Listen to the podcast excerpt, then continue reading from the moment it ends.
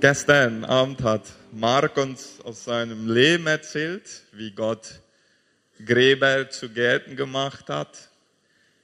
Mark und ich, wir spekulieren manchmal darüber, wenn wir alt sind, dann mieten wir uns vielleicht im Sanatorium Irene ein paar Zimmer und sehen, ob das Personal mit uns da fertig wird. Äh, wir sind schwache Leute. Wir sind abhängig von der Hilfe von anderen. Und äh, Jesus hat zu einem gewissen Zeitpunkt gesagt, ich bin nicht für die Gesunden gekommen. Und in Wirklichkeit gibt es keine Gesunden. Es gibt einige, die glauben, sie sind gesund und brauchen keinen Arzt. Aber Jesus sagt, ich bin für die Kranken gekommen. Ja, und da fängt Heilung erst an, wenn man einsieht, ich brauche Hilfe und ich brauche das Eingreifen Gottes in meinem Leben. Vor einigen Wochen stand meine Frau mit einem Gedanken auf und zu ihr spricht der liebe Gott manchmal in englischer Sprache. Das ist bei mir noch niemals passiert. Äh, Beauty for Ashes, ja, dieser Satz, der so im, äh, in, in den Gedanken stark drinnen war. Und als sie weiter darüber nachgedacht und gebetet hat, hat sie etwas dazu geschrieben und im Instagram gepostet und eingeladen, wer ein Zeugnis zu diesem Thema hat, wo Gott aus Asche in unserem Leben oder aus Schrott, wie Mark es gestern sagte, etwas Schönes macht. Und dann kamen sehr heftige Zeugnisse rein, von Frauen hauptsächlich, äh, die öffentlich im Instagram ihre Geschichten erzählt haben. Die eine, glaube ich, was war die, mit sexuell missbraucht worden. Eine andere hatte mit Ehebruch zu tun gehabt und wo Gott die Ehe wieder geheilt hatte. Eine dritte mit Depression und wie Gott eingegriffen hatte. Und als wir darüber sprachen, dann äh, wuchsen mir der Wunsch, auf dem Gemeindeausflug etwas zu diesem Thema zu machen. Und gestern war es Marks Geschichte wir haben uns dann gesucht, von wo kommt dieser Satz Beauty for Ashes. Es gibt auch mehrere Lieder, die danach vertont sind und haben dann gefunden, dass es aus Jesaja Kapitel 61, Vers 3 kommt. Und ich will mit euch die Verse, ja, Jesaja 61 von Vers 1 bis 3 lesen. Und damit wir etwas zum Hintergrund haben, der Jesaja hat im 8. Jahrhundert vor Christus diese Worte an das Volk Israel oder an die Juden gerichtet. Und das war eine extrem schwere Zeit. In der Zeit war Israel in Nordreich und Südreich aufgeteilt. Und beide waren so einigermaßen gottlos geworden. Das Nordreich war schneller gottlos geworden als das Südreich. Und das Nordreich wurde 721 vor Christus von den Assyrern platt gemacht. Ja, die wurden zerstreut sozusagen in der ganzen damaligen bekannten Welt. Es war eine sehr, sehr schwere Zeit. Und Jesaja deutete auch schon den Exil vom Südreich an. Wenn die Babylonier kommen würden und Juda einnehmen und Jerusalem zerstören, ja, die Hungersnot zum Beispiel wurde so stark, dass die eigenen Eltern anfingen, ihre Kinder zu essen. Ja, das, das war das, was Jesaja angedeutet hat. Und dann inmitten von vielen Texten von Gericht und, und Strafe und Zucht und so weiter, kommt mit einmal dieser Text aus Jesaja 61 rein. Ein Text der Hoffnung, der uns auch grundsätzlich einmal zeigt, auch wenn Gott uns durch schwere Zeiten gehen lässt, das ist niemals Gottes ultimativer Wille. Gottes ultimativer, ultimativer Wille wird viel mehr durch diese Verse zum Ausdruck gebracht. Jesaja 61, Vers 1 bis 3. Und achtet mal, welche Personengruppen hier angesprochen werden. Ja, Jesus nimmt nachher diese, diesen Text, er liest ihn in einer Synagoge in, der, in, in Lukas 4. Dazu werde ich nachher noch ein bisschen mehr sagen. Jesus wendet diesen Text nachher auf sich an. Also wenn hier in erste Person gesprochen wird, dann ist es Jesus, der da auch heute zu uns spricht. Der Geist des Herrn ist auf mir, denn der Herr hat mich gesalbt.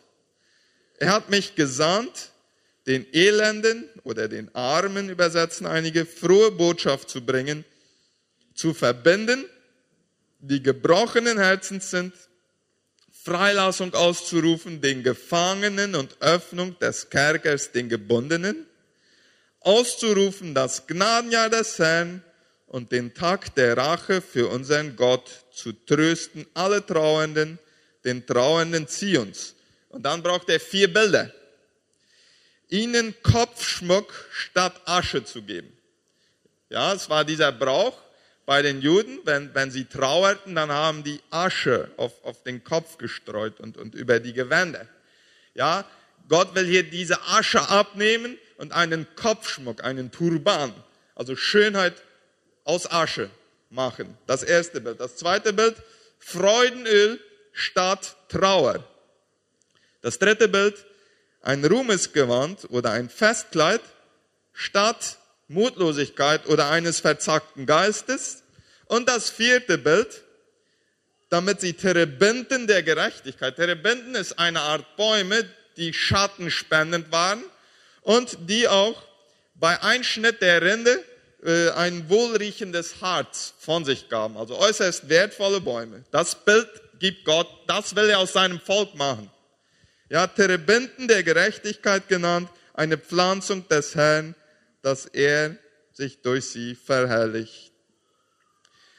Welche Gruppen werden hier in Vers 1 und Vers 2 genannt?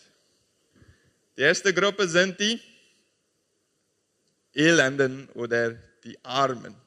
Ja? Da kommen zum Beispiel die rein, die mit finanziellen äh, Themen zu kämpfen haben. Und ihnen will ich eine was geben? Eine frohe Botschaft. Also Leute, die, die auch mit materieller Armut kämpfen, dürfen bei Gott auf eine Linderung ihrer Situation hoffen. Es ist in Gottes Herzen, es ist in seinem Wunsch, auch Armen oder Elenden in ihrem Leid Linderung zu schaffen. Die zweite Gruppe, die Gefangenen sind bei mir die dritte Gruppe. Aber ist ja eigentlich auch egal, ja? Die Gefangenen, was will er mit den Gefangenen machen?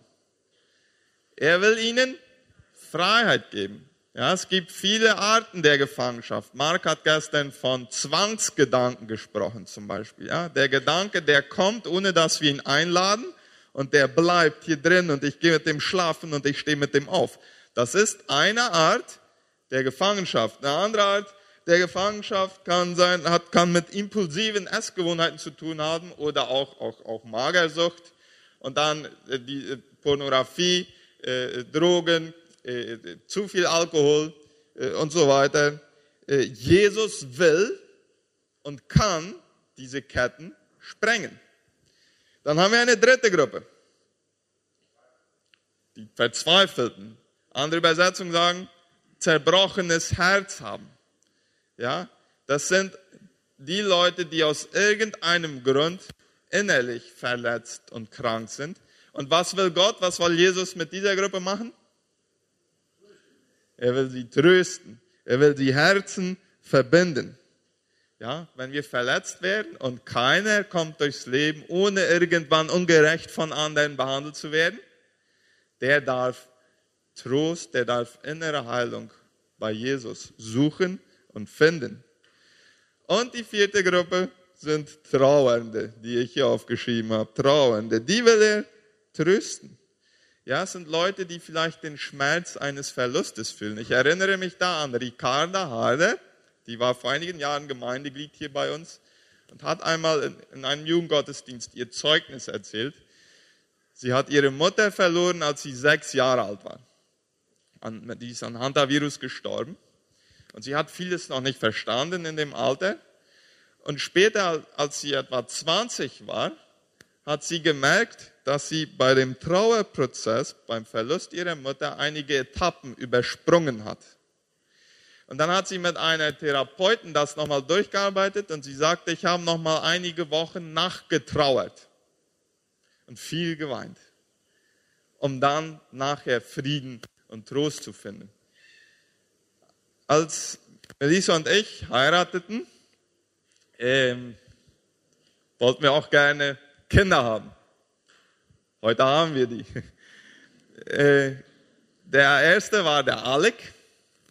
Und wir wollten auch, wenn Gott uns die Gesundheit und die Fähigkeit und die Kraft gibt, wollten wir die nicht zu weit auseinander haben.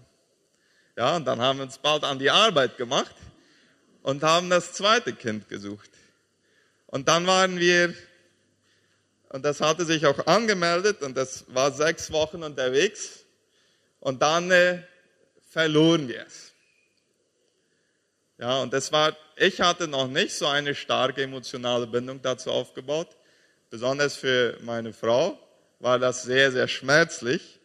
Und dann hat, hat sie in der Zeit diesen Spruch äh, vorbereitet, äh, ausdrucken lassen und einrahmen lassen. Er steht bei uns im Haus. Wir, wir lesen ihn immer wieder, wir sehen ihn immer wieder, weil jemand, den wir lieben, im Himmel ist, ist etwas vom Himmel in unserem Heim. Ja, wir haben nicht nur vier Kinder, wir haben fünf Kinder. Ja, und eines davon werden wir im Himmel sehen, weil wir glauben, dass die Kinder zu Gott gehören. Ja, und das hat dann die Möglichkeit gegeben, dass wir den Gabriel nachher haben konnten, den zweiten. Ja, das, das wäre nicht so ausgekommen. Wir sind dankbar, dass wir Gabriel haben. Äh, wir wissen nicht, ob das zweite Kind ein Junge oder ein Mädchen ist. Deswegen haben wir ihm auch keinen Namen gegeben. Aber es war eine Zeit der Trauer, wo wir Trost erleben durften und wo wir Schönheit erleben werden, wenn wir unsere, unser fünftes Kind im Himmel in die Arme nehmen dürfen. Heute will ich dich fragen, wenn du diese Gruppen hörst, die Armen, die zerbrochenen Herzen sind, die Gefangenen, die Trauernden, mit welcher Gruppe identifizierst du dich? Und wie, mit welcher Einstellung liest du diese Bibeltexte? Liest du die als jemand, der sagt, ja, das ist etwas, das etwas Schönes, das Gott vor 2800 Jahren zu seinem Volk gesagt hat, das er damals machen wollte. Und ich freue mich, wenn ich nach diesem Gottesdienst ein bisschen mehr weiß und etwas mehr über die Bibel nachgedacht habe. Und bis da? Oder liest du sie mit einer Einstellung, wo du sagst, ich öffne, ich schaffe Raum dafür, dass Gott genau dieses, was in seinem Herzen ist, in meinem Leben tun kann. Und ich will dich einladen, die Entscheidung für diese zweite Option zu treffen. Nicht damit zufrieden zu sein, nur ein bisschen mehr über die Bibel zu wissen und über das, was Gott gesagt hat, sondern wirklich, ja, wir haben hier die vier Gruppen, es gibt bestimmt noch mehr. Ja, wir haben hier die Armen, die Elenden, die zerbrochenen Herzen sind, die, die Trauernden. Es ist der Wunsch Gottes, mit einer guten Botschaft in deinem Leben einzugreifen, aus Asche Schönheit zu machen, aus Schrott Schönheit zu machen. Ich habe zwei Zeugnisse gefragt, zwei Personen, die uns aus ihrem Leben erzählen werden, wie das passiert ist. Und danach will ich äh, öffnen, wenn jemand aus seinem Leben in dieser Thematik etwas mitteilen will. Und am Schluss wollen wir eine Zeit des Gebets haben, wozu ich dann auch die vom Ältestenrat einladen werde und einige mehr, dass wir hier dafür beten können, weil wir wollen eine Gemeinde sein, die nicht nur damit zufrieden ist, über einen Bibeltext nachgedacht zu haben, sondern wir sind eine Gemeinde, die sucht, das so zu erleben, wie Gott es da beschreibt. Äh, Schervis, du bist mein Erster. Kannst du nochmal nach vorne kommen?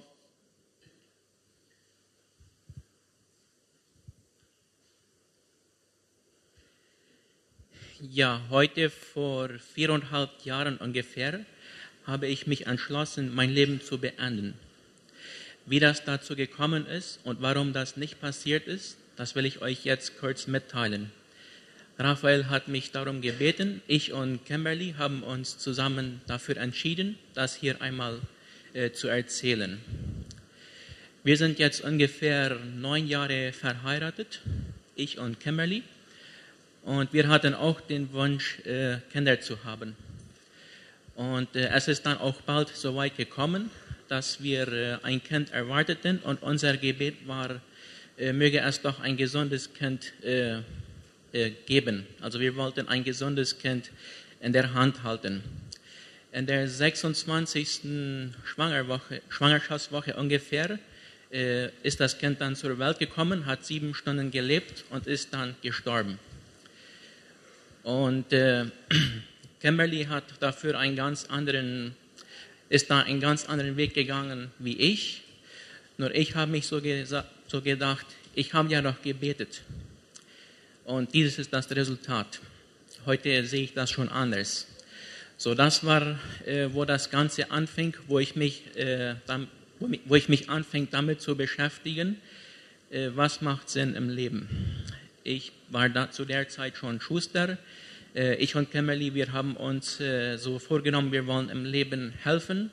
Also, wenn wir kranke Leute begegnen, in diesem Fall mit krumme Füße, will ich angepasste Schuhe bauen und äh, ich muss mutig bleiben. So mit anderen Worten, ich habe es alles aus eigener Kraft versucht, weil ich automatisch äh, Gott und Jesus so ein bisschen abgeschoben habe. Irgendwann habe ich dann auch angefangen zu studieren und äh, wie es immer so ist, wenn da eine Person ist, die viel kann, die muss dann leicht noch mehr können. Also so war auf Kilometer 81 auf. Ich bin sehr äh, begabt in verschiedene Hinrichtungen und da hat man mich immer mehr äh, so angeboten, ich habe es genommen, äh, Sachen durchzuführen oder in verschiedene Teams zu sein und so weiter und so fort. Also ich habe nicht gewusst, wann es zureichen wird für mich. Eines Abends, ich war im, im Online-Unterricht. also ihr müsst euch eigentlich einen Tanke Australiano, Australiano vorstellen. Das war ein bisschen so, wie wenn ich da oben herumfuhr. Wir waren, als wir am Anfang verheiratet waren und so, das äh, hat alles gut geklappt, dachte ich. Ich war ja der starke Mann. Und irgendwann habe ich gemerkt, dass es langsam anfängt runterzudrehen. Also äh, wie wenn man im Tanke Australiano so im, im Kreis runterfährt. Und ich konnte nicht mehr aufholen. Also ich habe immer mehr Gas gegeben und so schneller ist das runtergedreht. Irgendwann war ich ganz unten angekommen, ganz unten. Und das war genau dann dieser Abend. Ich war im Online-Gottesdienst und mit einmal spürte es sich so, als ob ich äh, irgendwo schwebte. So tipo im Nosse Universum, dann bin ich noch niemals gewesen, aber ich stelle mich das da so vor. Also da war unter mir nichts, ober nichts und ringsum da war nichts. Ich schaltete mein PC aus, ging raus. Kimberly war nicht zu Hause, die hatte ein Abendprogramm. Und dann mit einmal sagt eine Stimme zu mich, äh, du, ich habe einen Ausweg für dich. Und ich war unter anderem auch nicht in der Lage einzuschätzen, was gut und böse ist. Gut, sage ich, da will ich anpacken. Also ich brauche einen Ausweg. Und dann sagte diese Stimme zu mich, äh, häng dich auf. Dann habe ich gleich, äh, war ich sehr verzweifelt, ich habe sehr gekämpft und habe mich dann irgendwann hingegeben, äh, der Propoester. Und ich sage immer, ich habe eine Millisekunde, habe ich eine Gnade-Sekunde gehabt in der Zeit, äh, es, ich war am Bereitmachen die Sachen da, was man dazu so braucht. Und irgendwann war es so wie im Tanke Australiano war alles Fenster. Also da war kein Licht drin. Mit einmal habe ich eine helle Hand gesehen. Und da habe ich dann angefasst. Und dann sagte Jesus zu mir, es gibt einen anderen Weg. Gleich, ich habe das dann nicht getan, kann ja mal auch sehen. Und äh, ich wusste erstmal nicht, was ich machen sollte, habe mich dann hingesetzt und habe die ganze Zeit Jesus gesagt, nur Jesus. Weil ich hatte Angst, mich würde irgendwer umbringen. So, dann hatte ich schon Angst, dass mich wer umbringen würde. Aber ich wusste auch, wenn ich Jesus sage, dann kann keiner. Und dann habe ich, ich weiß nicht, wie lange Jesus gesagt. Irgendwann kam Kimberly nach Hause und dann fragte, sagte sie zu mir, äh, jetzt erzähl mir, was du gemacht hast.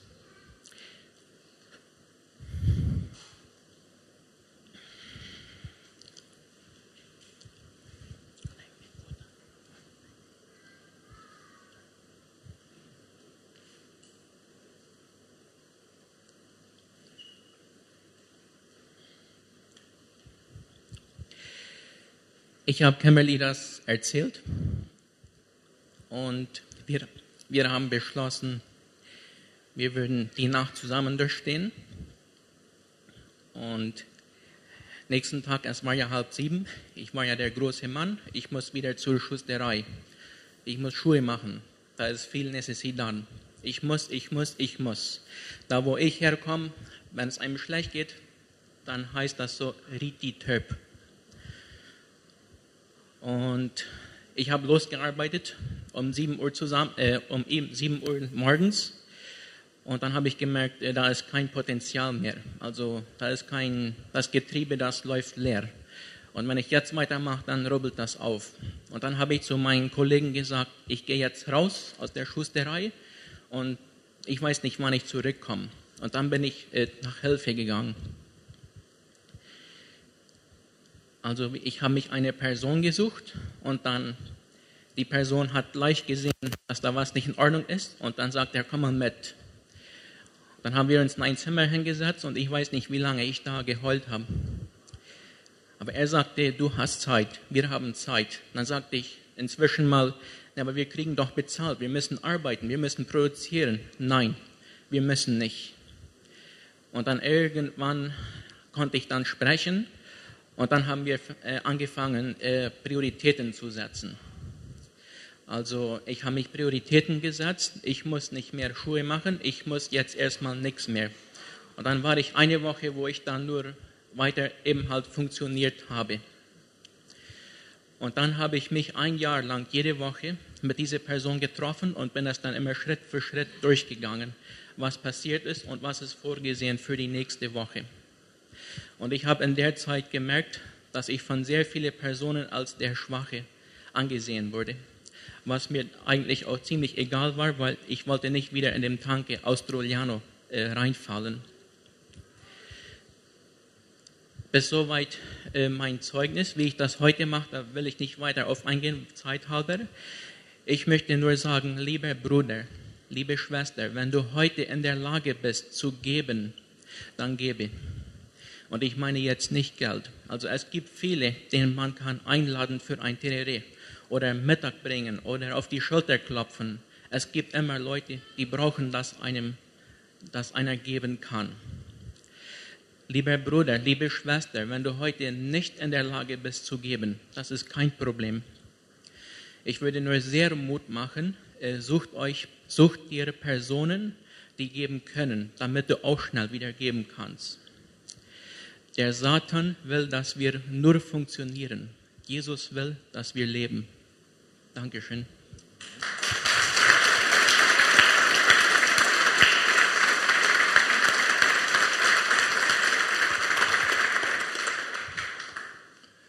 Jenny, kommst du?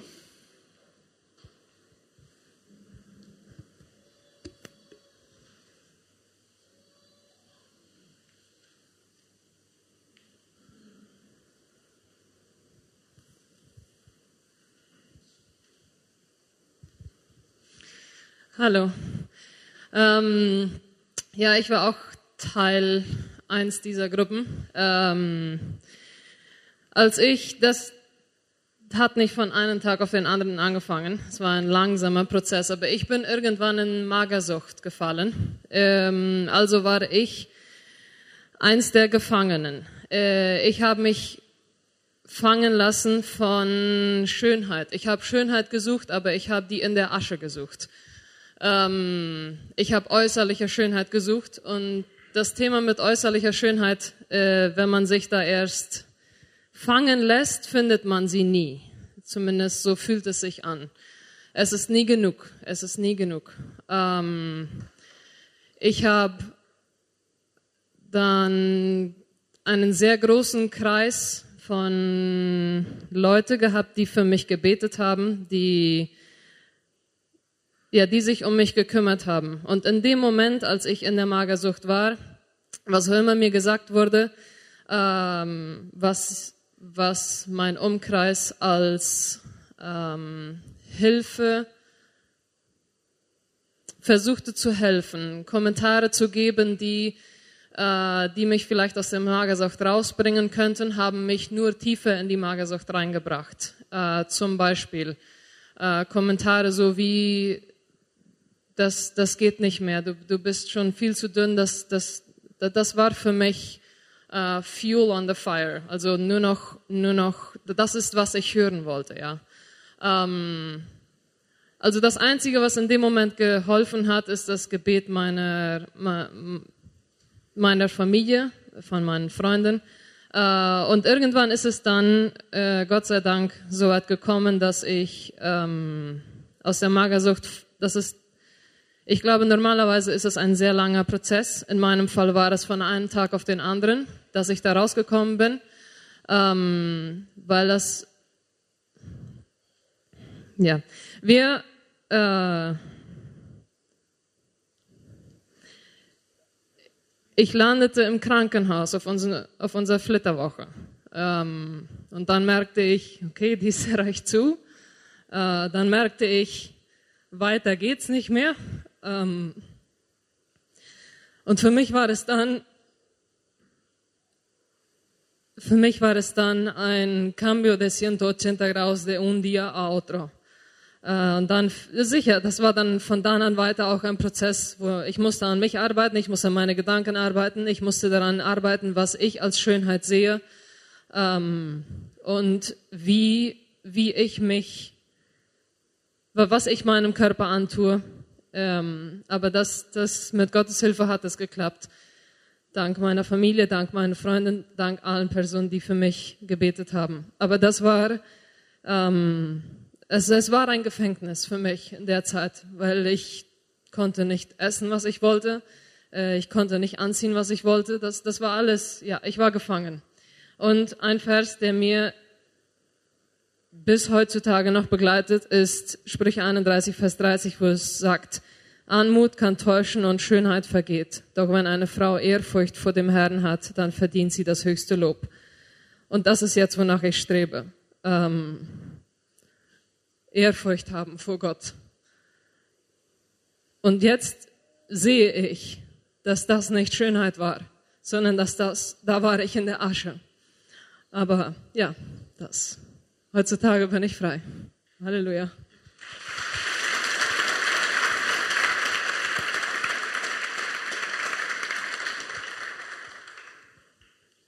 Ist noch jemand spontan, der von sich erzählen will?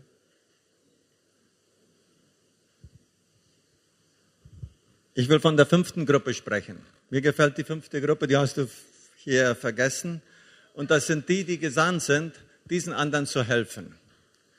Und das ist das Schönste bei dieser, und das ist die Siegesgruppe, weil Jesus uns berufen hat, wir sollen helfen. Und wir dürfen, ich habe auch diese Erfahrung gemacht, ich habe auch, ich habe das nie gesagt und wollte das auch nicht sagen, ich habe mal einen Selbstmordversuch nicht nur gemacht, ich habe das gemacht, aber das klappte nicht, ich habe es überlebt. Und ich hatte mit drei Jungen, hatten wir uns verabredet, alles war geplant und lief auch sehr gut aus. Nur da war das Schönste, was verloren ging, das war mein Motorrad. Das musste dran glauben, davon blieb nichts übrig. Dann nachher hatten wir nochmal, aber das alles ist nichts im Vergleich zu das, was Jesus daraus macht. Und hier, als wir dieses heute morgens durchgingen, dann sagte Mensch, welche sind die vier Gruppen? Sagte ich, die erste, die beste Gruppe ist ja die, wer ist der Gesandte? Und das sind wir. Und wir haben alle Pilar genug, um die rauszuziehen. Das ist ja kein Problem, wenn da mal einer unter die Räder kommt oder Arme, die haben wir genug um uns. Wir jeden Tag, viele. Aber wir sind so dankbar, so froh, dass wir jeden Tag dürfen geben und unser Tank wird durch dem Geben immer voller. Und mittlerweile haben wir ein Verschen gelernt, Jünger machen macht immer Jünger. Jünger, die Jünger machen, die werden immer jünger. Und ich will euch nur Mut machen, desto mehr ihr anderen gibt und desto mehr ihr mitschleppt anderen, desto voller wird euer Tank werden. Und wollen wir zu der Gemeinde gehören, die geben und geben und desto mehr sie geben, desto mehr wird dazu kommen. Und ich glaube, dann kommt die Belebung, von der wir alle träumen.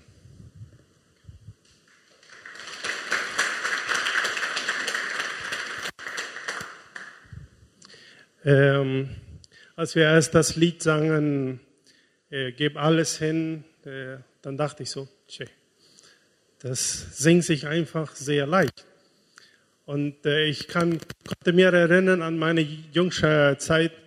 Und dann sagte ich Gott, hier, Emerki, Asloke. Und dann fängt das Leben, das ist ja dann schön und dann, wow. Und dann gibt es Momente, da tut Gott das, was wir ihm gesagt haben. Emerki, dann tut er. Und dann sagt er, das ist so nicht. Ich will Kontrolle haben. Ich will, ich will den GPS bestimmen. Du, du, du willst mein GPS? Und dann schmeckt man dieses, was Arnold sagt, dann schmeckt man das, wenn er den GPS, das funktioniert. Und ähm, in diesem Jahr äh, sind wir wieder und wir sind ein Teil noch in de, dem Prozess. Tipo Emerki, ich habe mein Leben hingegeben und äh, warum, warum verstehen das einige nicht? Dann äh, nehmen wir das Buch, ich weiß nicht, ob das bekannt ist, La Vuelta al Corazón en 40 Días, ich weiß jetzt nicht den Titel in Deutsch, von Ronnie Madrid, das ist Perdona, la Campaña de Perdona. Und dann spricht der Redner davon, dass er, weil er zu sehr, zu sehr auf Menschen Anerkennung suchte oder Menschen äh, versagte seine Stimme. Und äh, sie hatten eine Zeit des Gebets und sagten, na, ich bin ja auch okay. Ich als Pastor bin okay. Und dann äh, kam die Zeit der Humiliation. Dann zeigte Gott ihm, du tenés que humillarte. Du betest mehr die Leute an als, als mir. Und als er das dann tat, dann heilte Gott seine Stimme. Er konnte erstmal drei Wochen kein Wort sprechen und als Prediger, die uns das gut geht, sprechen, nicht sprechen können. Und dann wurde die Zeit noch einmal drei Wochen verlängert und das, das geht nicht so. Das geht. Und Gott zeigte ihm, du musst dir umjahren. Und, äh, und ich merkte auf einmal, Robert, dass es mir, mir dienen. Und nicht alle Leute werden das applaudieren, nicht alle Leute werden das verstehen, aber tranquilo nomás.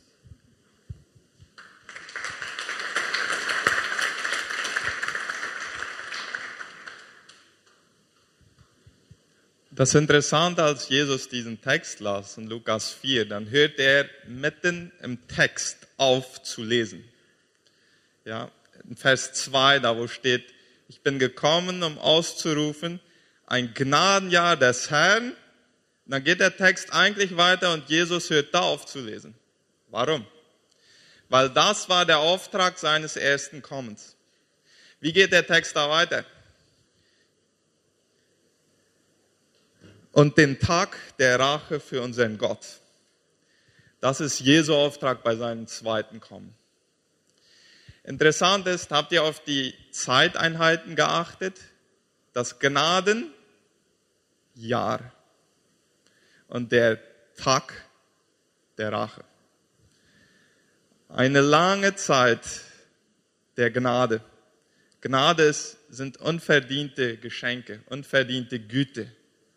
In der Zeit leben wir heute, bis Jesus zum zweiten Mal kommt. Wer sind die Art Personen, die dieses Eingreifen Jesu erleben? Das sind die Personen, die damit anfangen, ein Selbsteingeständnis zu machen.